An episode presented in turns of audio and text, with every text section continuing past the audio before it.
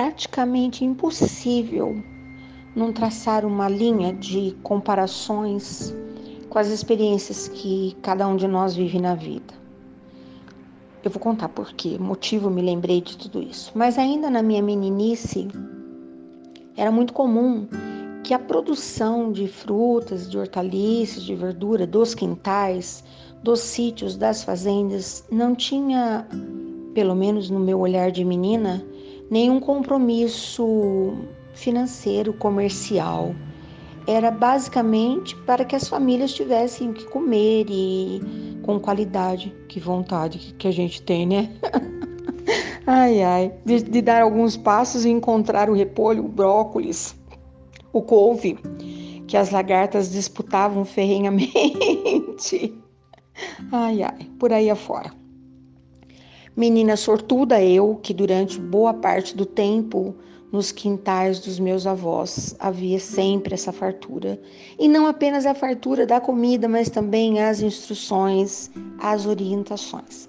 O que me parecia assim tão, tão natural que todas as pessoas talvez vivessem a mesma experiência e o tempo me fez ver que não era nada disso, é que ali havia toda uma técnica implícita, instintiva.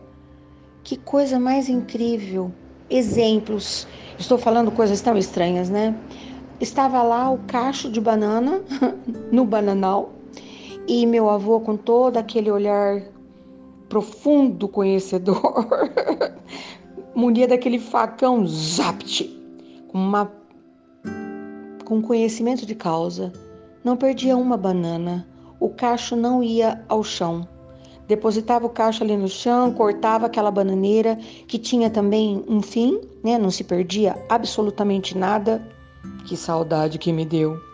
E depois ali mesmo ele ia separando as pencas das bananas e colocando num latão. Tinha uma rodinha, levava aquele latão lá para o, o galpão. E o que, eu, o que me intrigava com relação às bananas é que meu avô embrulhava algumas pencas no jornal e outras não, colocava inclusive no lugar bem arejado. Algumas daquelas pencas que estavam embrulhadas no jornal eram colocadas em lugares hum, específicos. E claro, eu, Maria perguntadeira, questionava. E ele explicava: Sabe, filha, se todas as bananas ficarem aqui, elas vão demorar para chegar no ponto de maturação, porque expostas a natureza vai proteger para que elas não amadureçam. Porém, os bichinhos que estão por aí virão comê-las. Passarinho, passarinho dá o sinal, né? Aqui em casa hoje eu vejo isso. Olha lá o cacho de banana, o passarinho foi lá, deu aquela bicadinha básica. Pode colher, porque ele vai comer o cacho todinho de banana. Ou seja, estou vivenciando isso aqui na prática. E quando ele me explicava, quando embrulhava no jornal, o processo era mais rápido. Então nós teríamos bananas para vários períodos, né? Então havia todo aquele cuidado de diariamente conferir o, o que é que estava acontecendo com aquele gigante casco, cacho de banana que havia sido partilhado e direcionado. Que conhecimento fantástico e funciona até hoje. Eu acredito certamente que meu avô não fez curso nenhum, a própria vida é que foi ensinando. E também havia assim várias coisas, né? Passava pelo pelo pela carreira lá de pés de abacaxi e meu avô com aquela bota gigante, toda cheia de barro, puxava uma daquelas folhas espinhentas da coroa do abacaxi. E quando aquela ia puxando, tuf, tuf, não acontecia nada. Quando soltava uma daquelas folhas na sua mão, ele falava: Esse já está no ponto, zapt. Era o abacaxi que ia para casa. Eu faço isso até hoje, meu marido morre de rir. Quando no supermercado eu puxo, tá firme ainda, eu falo: Esse aqui vai ser para daqui uns dias. É engraçado para quem não viveu a experiência, né? Mas na minha meninice tudo isso foi registrado. Mas havia, havia coisas assim incríveis mesmo, não tem jeito. Mas havia algo que na minha meninice me marcou por demais, quando se colhiam os caquis. Caqui não era uma fruta comum, não era todo mundo que, que possuía um caquizeiro, mesmo porque ele demora horrores para produzir. Acho que ele só perde para jabuticaba. 20 anos esperando a jabuticaba. Mas, e também a jabuticabeira vem toda numa produção só, né?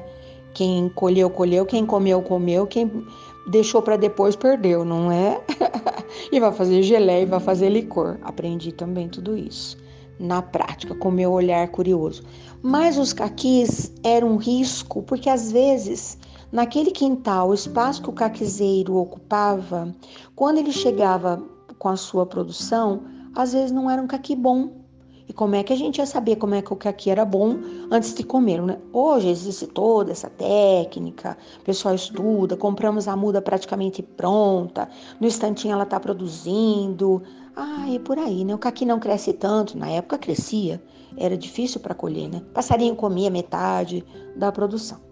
Então os caquis eram colhidos ainda verdolengos, vamos dizer assim. E me lembro que minha avó, todo mundo ajudava, né? Quem colocava essa escada, o mais, o mais corajoso subia, colhia os caquis, não podia jogar, ia passando de mão em mão, ou às vezes colocava uma, uma lata na ponta da vara de bambu, mas o caqui é firme no tronco, né? Ele não solta facilmente. Não é igual a manga, não é igual a laranja, não é igual abacate que cai sozinho, né? Não. Caqui ele é temperamental. E às vezes acontecia o seguinte: minha avó, toda amorosa, toda paciente, cuidava desse detalhe que eu vou falar agora. Colocava todos os caquis lindos, aí ele é tão bonito, né? Firmes, ainda começando a ficar alaranjado, metade verde, metade laranja, às vezes meio amarelado, eram vários modelos de caqui. E para alguns caquis, apenas colocava num canto de é, viradinho de ponta cabeça. E para outros, ela colocava com aquele pedúnculo, né, com aquela a parte que foi colhida para cima e passava para nós crianças, para quem tinha paciência, uma tarefa que eu adorava. Uma xicrinha com vinagre, uma xícarazinha, que era do xodó. Às vezes emprestava uma xícara que já tinha asa quebrada, porque a gente era muito desastrado. Uma colherinha e nós íamos colocando gotinhas de vinagre naquele receptáculo do caqui. E eu perguntava, mas para que serve isso? Esse caqui é taninoso, ele amarra na boca. Olha, se alguém já mordeu um caqui taninoso, a pessoa não vai esquecer. Ele amarra a boca, parece que a boca ficou grudada, os maxilares, e ele vai grudando até lá no céu da boca. É uma sensação ruim, não me lembro de nada que pudesse resolver isso. Não lembro. E quando nós colocávamos o vinagre, minha avó garantia que quebrava esse vínculo taninoso da natureza da fruta. E dias depois ele estava maravilhoso, minha avó ia mudando de lugar, ia virando ao contrário, ia falando: esses aqui já estão bons, esses aqui não estão bons. E eu me lembrei disso, eu sou apaixonada por caqui. Gosto muito de fruta, mas eu acho que o caqui Talvez porque ele seja sazonal, não tem caqui o ano inteiro. Agora ainda tem um, um tempo a mais, né? Mas ele é dessa época, já está terminando. E os primeiros caquis que nós compramos no mercado, eles são macios, tem aquela. Ai, são maravilhosos, né? Ao contrário do caqui da minha época, que tinha semente em cada pedacinho, em cada milímetro quadrado, os caquis de agora têm doce, nada de taninoso. Mas também não tem semente. Sei lá como é que a gente faz para plantar, né? Ai, são mudas, né? Mudas por estaca. Meu marido faz isso. Bonito de ver, né? Pois é. Mas o que aconteceu? Degustei os caquis de abril, maio e chegaram os caquis de junho. E meu bem sabe que eu adoro, trouxe um monte de caqui. E eu pensei que era o caqui fuiu, aquele que a gente come praticamente verde, tem consistência de batata e eu adoro. Ele é firme, mas ele é doce, ele não é taninoso. E eu imaginei que fosse. E fui provar o tal do caqui. Lembrei na hora o que era um caqui taninoso. E lembrei na hora também do recurso do vinagre e fiz uso do recurso, né? Olha, muito tempo de de memória e eles estão lá para romper o vínculo do, do caqui taninoso para o caqui doce, sei lá se vai funcionar, depois eu venho contar. Mas o que eu quero dizer nesse, nessa manhã, nesse dia, O que eu quero compartilhar que tudo na minha vida, absolutamente tudo, todos os fatos, todos os pensamentos, todas as conversas migram, viajam, se estabelecem num canto da minha mente e eu sempre faço comparações. A minha vida prática, os meus relacionamentos, o meu trato social, o meu trabalho, sempre tem um relacionamento com natureza, educação, sabedoria, coisas que as pessoas meticulosamente, carinhosamente me contaram. Eu sempre faço, sempre traço um paralelo. O que eu estou aprendendo com isso? O que essa situação me faz lembrar? O que eu posso, entendeu? Então, claro que o caquita ninoso também me trouxe esse pensamento. E eu pensei: será que existe um vinagre, um produto químico, qualquer coisa, um processo que possa tirar de nós o amargor? Essa coisa que pega, esse sentimento que incomoda? Não sei porquê mas eu tenho pensado muito nesses dias, por conta da pandemia, por conta do afastamento social, por conta da saudade gigante que eu sinto da proximidade com as pessoas. Sabe, estender o braço e alcançar alguém, colocar no colo e abraçar. E hoje eu tenho encontrado pessoas amargas, apesar de tudo isso. Talvez seja carência pessoas que não taninosas.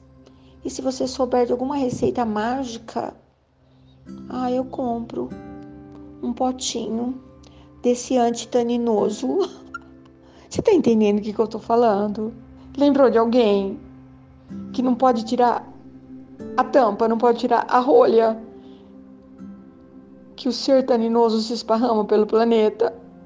Ai, Qualquer semelhança não é mera coincidência. Mas se você souber desse produto, você me conte. Estou procurando. Eu tenho tido umas conversas tão estranhas, né? Mas você que me ouve pode ter certeza. Eu sei exatamente do que é que eu estou falando. Eu sei. E se você quiser, eu compartilho. Bom dia, boa tarde, boa noite. Ontem quase que precisei tomar um trequinho desse negócio antitaninoso. Eu tava esquisita. Pronto, contei. Até amanhã.